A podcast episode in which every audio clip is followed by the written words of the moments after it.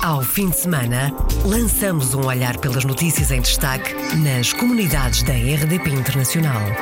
As reportagens, os protagonistas e os acontecimentos na revista da semana. Edição de Virgílio Luís Silva.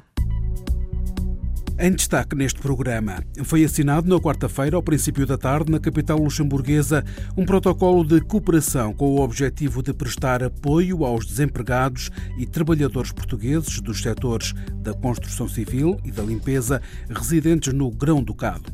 O Brexit continua a dar que falar na Inglaterra. Ontem teve lugar uma marcha em St. James Palace para convidar a fazer um novo referendo quando for claro que implicações poderá trazer o Brexit Brexit para a vida de todos quantos vivem no Reino Unido. O Conselho Regional da Europa do Conselho das Comunidades Portuguesas alertou esta semana o governo para a política de língua portuguesa. Bem-vindo à Revista da Semana. Revista da Semana. Iniciamos esta revista da semana com a notícia que os lesados do Banif estão a pedir uma segunda reunião à Comissão de Mercado de Valores Mobiliários. Dois anos e meio depois da falência do banco, a CMVM continua a bloquear qualquer solução para compensar quem investiu em obrigações Banif. Ana Paula Santos. Para os lesados do Banif está prometida pelo Primeiro-Ministro uma solução idêntica à do BES, mas essa solução não avança sem que a CMVM reconheça que houve por parte do Banif uma venda abusiva generalizada das obrigações subordinadas. Está longe de ocorrer esse reconhecimento da CMVM, admite a Antena Açores o representante na região da Associação de Lesados, Carlos Presunça.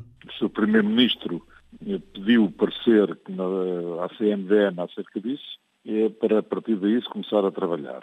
A CMVM não admite que haja mis-selling, portanto teremos que trabalhar de maneira a que essa parte do mis-selling seja transformada em práticas enganosas que foram exercidas sobre os clientes. Vai mais longe Carlos Presunça ao admitir que aos lesados será difícil provar o que pretende a CMVM que houve uma venda abusiva generalizada dos produtos que agora valem zero. Está em causa a palavra generalizada. Há investidores institucionais, não, não nos podemos comparar às pessoas que trabalham no campo que juntaram os seus dinheirinhos e puseram e de repente ficaram sem eles, eles dizem que tem que ser generalizado e nós não queremos que isso seja generalizado. A Associação de Lesados do Banif acaba de pedir nova reunião à CMVM exatamente com o objetivo de flexibilizar este critério. O primeiro-ministro tinha prometido para os lesados do Banif uma solução idêntica à do BES. Um painel em Times Square com McNamara a surfar a maior onda da Nazaré foi na sexta-feira da semana passada inaugurado pelo primeiro-ministro que, à tarde, não perdeu pitada do primeiro jogo da seleção.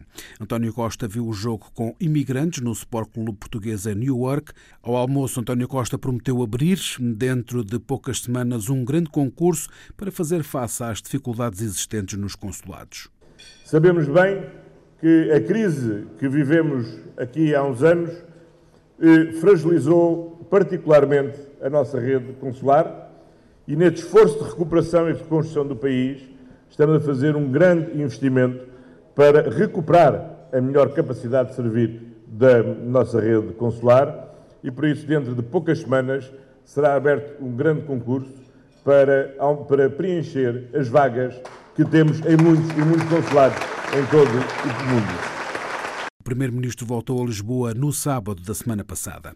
Nuno dos Santos foi nomeado na Suíça Conselheiro Comunal em Vervey, uma nomeação que é o reconhecimento pelo trabalho desenvolvido por Nuno dos Santos em prol da comunidade portuguesa, que elege a área social como prioridade. Tudo isto é um trabalho de alguns anos de dedicação à cidade, à comunidade portuguesa, aos problemas da população em geral e a partir daí, enquanto candidato por um partido aqui na Suíça, houve de facto este reconhecimento para a minha nomeação e, foi daí que surgiu e até 2021 serei conselheiro comunal na cidade. E quanto a prioridades e projetos? Os projetos prendem-se com o lado que a mim me toca pessoalmente, que é toda a parte social das comunidades em geral, da população em geral. Tudo o que é social, a nível de alojamento, as condições no geral em termos de trabalho, principalmente esse lado, que tem também a ver com o lado da associação, que é eh, todo o lado social. Nuno dos Santos é natural de Vila do Bispo e foi nomeado conselheiro comunal em Vervey e presidente da Associação de Apoio à Comunidade Portuguesa na Suíça, em declarações à jornalista Paula Machado, da RDP Internacional. Foi assinado na quarta-feira, ao princípio da tarde, na capital luxemburguesa, um protocolo de cooperação com o objetivo de prestar apoio aos desempregados e trabalhadores portugueses dos setores da construção civil e da limpeza residentes no Grão-Ducado. O Ministro do Trabalho, Solidariedade e Segurança Social, José António Vieira da Silva, e o Ministro do Trabalho, Emprego e Economia Social e Solidária do Luxemburgo, Nicolas Schmidt, assinaram o documento. O Secretário de Estado das Comunidades, José Luís Carneiro, presente na cerimónia, disse à RDP Internacional que este é um acordo importante. Bom, este acordo eh, de formação profissional eh, é do maior relevo para garantir eh, a boa integração profissional dos portugueses que se encontram no Luxemburgo. O secretário de Estado das Comunidades explicou à RDP Internacional os motivos que levaram à negociação deste acordo de formação profissional que foi assinado na quarta-feira. Desde a primeira hora, desde a minha primeira visita, que pude ouvir da parte dos sindicatos, da parte dos trabalhadores, da parte das suas instituições representativas, eh, a importância de podermos promover junto do Governo de Luxemburgo um esforço eh, consular e diplomático tendo em vista garantir uma oferta de ensino profissional em língua portuguesa, porque os trabalhadores que para cá se dirigiam e, e também muitos dos desempregados que tínhamos no Luxemburgo e que temos no Luxemburgo, para efeitos de formação profissional, tinham que o procurar fazer em língua francesa, em língua luxemburguesa e em língua alemã. Ora, escusado está a dizer que verdadeiramente a formação profissional não estava disponível uh, para esses trabalhadores, porque uh, são três línguas uh, que, regra geral, os portugueses que saem do nosso país para efeitos da migração não dominam essas línguas estrangeiras. José Luís Carneiro explicou também o conjunto de iniciativas destinadas a qualificar os portugueses no grão-ducado. Formação em língua portuguesa para trabalhadores desempregados que queiram, uh, pela aprendizagem da língua portuguesa, realizar provas de certificação de competências, validação de competências, e, portanto, é uma formação que visa a integração profissional. Tem, em segundo lugar, um segundo objetivo, que é o objetivo da progressão profissional, ou seja, a possibilidade de realização de provas para efeitos de validação de competências, tendo em vista a progressão profissional. E, em terceiro lugar, eh, permite também a própria reconversão profissional. Imagine um trabalhador que tem habilitações para determinadas áreas profissionais, mas essas áreas profissionais não estão a ter eh, saída no mercado laboral, pode reconverter as suas competências profissionais também em língua portuguesa. Foi na quarta-feira assinado um acordo de formação profissional para os portugueses que são afetados pelo desemprego nos setores da construção civil e das limpezas, setores de atividade cobertos pelo novo instrumento de cooperação. A comunidade portuguesa no Luxemburgo conta com 96.700 cidadãos, o que corresponde a 17% da população do Grão-Ducado. O Brexit continua a dar que falar na Inglaterra. Ontem teve lugar uma marcha em St. James Palace para convidar a fazer um novo referendo quando for claro que implicações poderá trazer o Brexit para a vida de todos quantos vivem no Reino Unido. Paulo Costa, dos Migrantes Unidos, diz à RDP Internacional que esta é, contudo, uma missão difícil. É difícil, mas o que se está a tentar fazer é há muita gente dentro do Partido Trabalhista tentar empurrar a direção do Partido Trabalhista nesse sentido. E, e portanto, isso jogando também com os rebeldes no Partido Conservador talvez consiga fazer força uh, e, e, conseguir isso. Não é fácil, mas especialmente se conseguirmos que o Partido Trabalhista mude de posição, torna-se bastante mais provável. Paulo Costa dos Migrantes Unidos fala de desconfiança que advém de casos ocorridos com outras comunidades que também vivem no Reino Unido. Há uma grande desconfiança uh, em relação ao Home Office, ao Ministério da Administração Interna cá do sítio. Agora houve aquele escândalo de eles terem limpo os registros das pessoas das Caribas que chegaram há 50 anos e depois as pessoas não tinham como provar que tinham chegado cá legalmente. E, e, portanto, há sempre uma, uma questão aqui que é que garantias é que de facto nós temos que se o Brexit for como está a ser eh, pensado que garantias é que nós temos que eh, daqui a uns anos não vão levantar-nos problemas. Paulo Costa, dos Migrantes Unidos. Ontem realizou-se em St. James Palace, no Reino Unido, uma marcha a pedir um novo referendo para o Brexit. 80 trabalhadores da sucursal francesa da Caixa Geral de Depósitos voltaram na terça-feira às ruas e manifestaram-se junto ao Consulado-Geral de Portugal em Paris, naquela que é a décima semana de greve. Lourdes Monteiro, delegada sindical da Force Orvière, um dos sindicatos que apoia a greve, diz que querem continuar a pedir ao governo para rever o plano de reestruturação que negociou com Bruxelas. Nós queremos continuar a pedir ao governo para rever o plano de reestruturação que negociou com Bruxelas, onde consta a alienação da sucursal França. O próprio presidente, o Sr. Paulo Macedo, disse em conferência que vai lutar para guardar a operação francesa. Ora, ele ao dizer vai lutar é porque a operação francesa está incluída no plano. Segundo Lourdes Monteiro, esta direção não está com vontade de negociar. Esta direção não, não está para negociar e por isso não pensamos que, a, que, a, que as negociações possam acabar amanhã, de maneira nenhuma. Lourdes Monteiro, delegada sindical da Force Orvière, na décima semana de greve da Caixa Geral de Depósitos em Paris.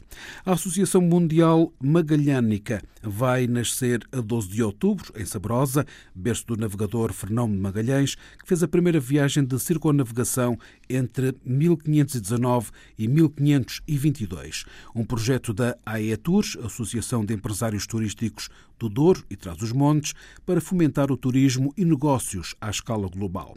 Alberto Tapada, secretário-geral da AETUR, explica o projeto para o qual desafia a participação dos portugueses no mundo criação da rede magalhânica é de uma utilidade e de uma premência importante e também aí somos pioneiros, porque esta associação mundial irá ter sede no Douro, em Vila Real, mas irá ter membros de todos os países que queiram aderir a este projeto mundial e é económico e cultural. Daí que no Canadá nós tínhamos dirigido através das organizações das nossas comunidades, nomeadamente em Halifax, na Nova Escócia, e também noutras cidades onde estivemos, como foi o, o caso de Boston, nos Estados Unidos, e de Toronto, já no Canadá, desafiando a que estas associações de natureza económica, imagine uma associação económica Canadá-Portugal ou a associação dos portugueses de determinada região do Canadá que tenham vitalidade, que se possa integrar neste nosso novo projeto. A Associação Mundial Magalhânica, que tem entre os seus objetivos a criação de plataformas de negócios com parceiros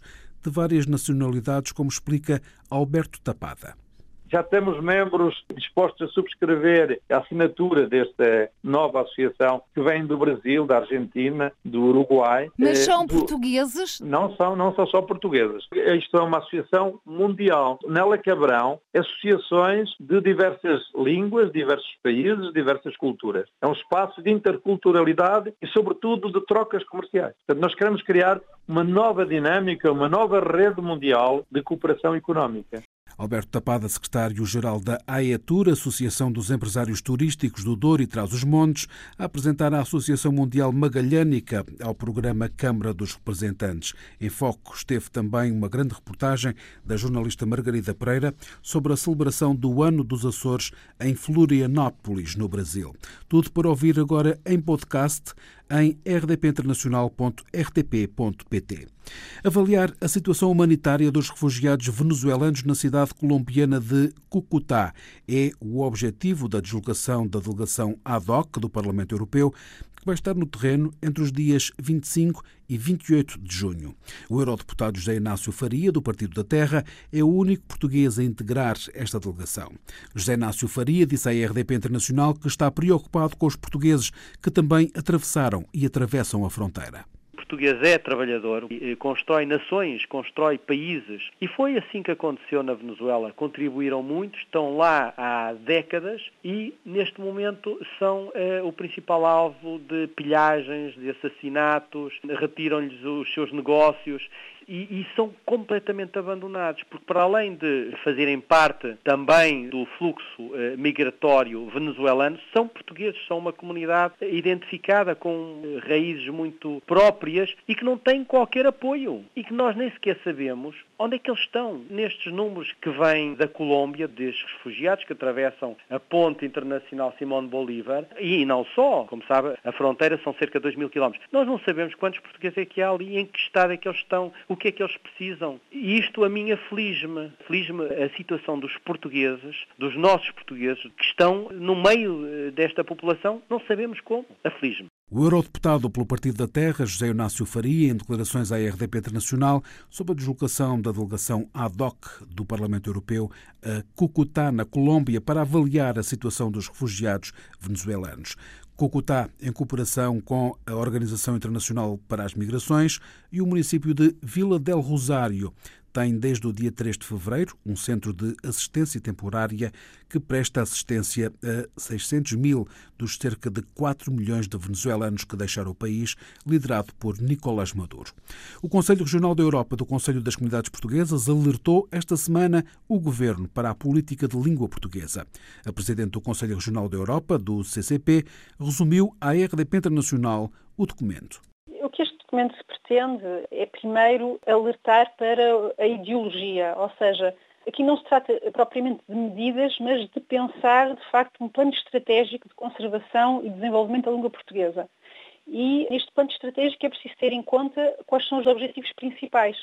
Os objetivos principais é simplesmente o desenvolvimento do português enquanto língua estrangeira, vamos para outro campo, não é? O português como língua de negócios, maior potência, etc. etc. Mas se formos para a política de defesa e de preservação do português como língua materna ou língua de herança, aí é todo um outro tipo de dispositivo que é preciso assegurar. E é isto para o qual nós alertamos. Achamos que isto não está a ser feito. E, de facto, no artigo 74 da Constituição, eh, a linha I está escrito que o governo português deve assegurar aos filhos dos imigrantes o ensino da língua portuguesa e o acesso à cultura portuguesa. Portanto, esta questão da língua materna é uma questão essencial para nós. O Conselho propõe 18 medidas para a defesa do ensino do português que Luísa Semedo resume da seguinte forma. Eu, eu resumiria da, da seguinte forma, que é conseguir assegurar um ensino continuado que vai desde 1 até aos 19 anos, ou seja, conseguir assegurar durante toda a escolaridade possível, não é? Depois também depende de cada país, dos acordos bilaterais, etc, etc, mas conseguir ao máximo assegurar que haja uma aprendizagem continuada da língua portuguesa. Porque o que se passa neste momento é que, por exemplo, eh, vou dar o exemplo de França, os miúdos conseguem ter aulas eh, na primária, depois entram no colégio, já desaparecem as aulas. Depois, eventualmente, no liceu já, volta a ver, já voltam a ter aulas. Não pode ser. Tem que haver, de facto, uma aprendizagem continuada, porque se aprendem na primária, mas depois já não aprendem no colégio e só voltam a aprender no liceu, houve ali vários anos de perda da língua portuguesa e até de, de, poderem se exprimir no melhor português possível, com o melhor sotaque possível. Sabemos bem também é muito importante a nível de integração. Eu, para resumir, seria de facto haver uma aprendizagem continuada. A presidente do Conselho Regional da Europa, do Conselho das Comunidades Portuguesas, Luísa Semedo. Os conselheiros europeus defendem uma nova política de língua portuguesa e do seu ensino e pedem um debate aberto, franco e profícuo ao governo. A abertura de um concurso para fazer face às necessidades dos serviços consulares foi anunciado pelo primeiro-ministro num almoço com a comunidade portuguesa em Newark na sexta-feira da semana passada. Na altura, António Costa não especificou quando iria acontecer a abertura do concurso nem o número de vagas. As respostas a estas questões foram dadas pelo deputado do PS Paulo Pisco no programa Pontos de Vista. Mais de 80 vagas num concurso que vai ser lançado tão rápido quanto possível é tão rápido quanto possível e para já para o lançamento de 80, cerca de 80, 80 e poucos concursos. 80, 80, 80 e, poucos, poucos concursos para funcionários, para funcionários dos funcionários. consulares, exatamente. Será exatamente. esse valor será colocado no orçamento de Estado para 2019 ou já existe margem para em 2018 poder Como eh, disse, isso vai avançar, avançar tão rápido quanto possível. Isto é, é transversal a todos os períodos orçamentais. Carlos Gonçalves, deputado do PSD, duvida da abertura do concurso e chama atenção que os novos funcionários só para o ano entrarão em funções. na base da legislatura, é evidente, o número total é o número fraco. Mas face àquilo que este governo já procedeu em termos de entrada de concurso e de novos funcionários, realmente é um número extraordinário, porque até aqui nada aconteceu. Vamos ter o último orçamento de Estado. E repara, o processo de abertura de concurso, mesmo que venha, mesmo que venha, no próximo orçamento de Estado, a maioria destes trabalhadores só assumirão funções Ouça, já muito próximo do ato eleitoral. Eu não sei se isso quer dizer alguma coisa aos, trabalhadores, aos ouvintes um dos pontos de vista, mas mais, eu duvido muito que alguma vez tenhamos os 80 e tal e o seu deputado Paulo Pisco prometeu e que, é evidente, ficará refém deste número, como o Primeiro-Ministro ficou refém dos 70 e como o Secretário de Estado das Comunidades, que não repetiu o número, ficou com os 100 quando chegou ao governo. Porque é muito fácil prometer. Está ao alcance de qualquer ouvinte do ponto de é. vista. Os deputados eleitos pela Europa, Carlos Gonçalves do PSD e Paulo Pisco do PS, no programa Pontos de Vista, que tem a moderação do jornalista Paulo Sérgio. Pontos de Vista para ouvir na íntegra, em podcast, em rdpinternacional.rtp.pt. PT. Encerramos esta revista da semana com a médica e investigadora portuguesa Inês Lains, que foi distinguida pelo segundo ano consecutivo com o prémio da Universidade Norte-Americana de Harvard, que distingue o melhor artigo científico na área de oftalmologia. A oftalmologista explicou à RDP Internacional que a doença que investiga é uma das principais causas de cegueira. Este artigo é sobre uma doença que se chama degenerescência macular relacionada com a idade que é a principal causa de cegueira em pessoas acima dos 50 anos. E mesmo nas pessoas em que não causa cegueira, causa alterações na parte central da visão. Ou seja, imagine, por exemplo, que é perder a parte central do campo visual. É uma coisa que, que tem um impacto enorme no dia a dia dos doentes e, das pessoas que têm esta patologia. Uh, e nós não temos hoje em dia uma forma boa de identificar quem são as pessoas que têm um risco maior ter esta doença entre os indivíduos acima dos 50 anos e dentro das pessoas que de facto desenvolvem degenerescência macular, também não temos uma forma de identificar quem são aqueles que têm maior risco de avançar para as formas mais tardias, mais avançadas da doença e de desenvolver cegueira e perder visão. O oftalmologista está orgulhosa do prémio, mas como não há duas sem três, perguntamos se para o ano vamos ter um novo prémio da Inês. Seria uma enorme honra Uh, obviamente que está nos meus objetivos continuar a fazer ciência de qualidade, acima de tudo, que possa contribuir para da qualidade de vida e da visão dos nossos doentes. Se isso acontecer por acréscimo, perfeito. Inês Lains, uma médica portuguesa em Boston, orgulhosa pelo prémio do melhor artigo científico na área de oftalmologia. O espírito inovador e o contributo português para o tratamento da degenerescência macular relacionada com a idade. Fechamos assim esta revista da semana. Ao fim de semana, lançamos um olhar pelas notícias em destaque nas comunidades da RDP Internacional. As reportagens, os protagonistas e os acontecimentos na revista da semana. Edição de Virgílio Luís Silva.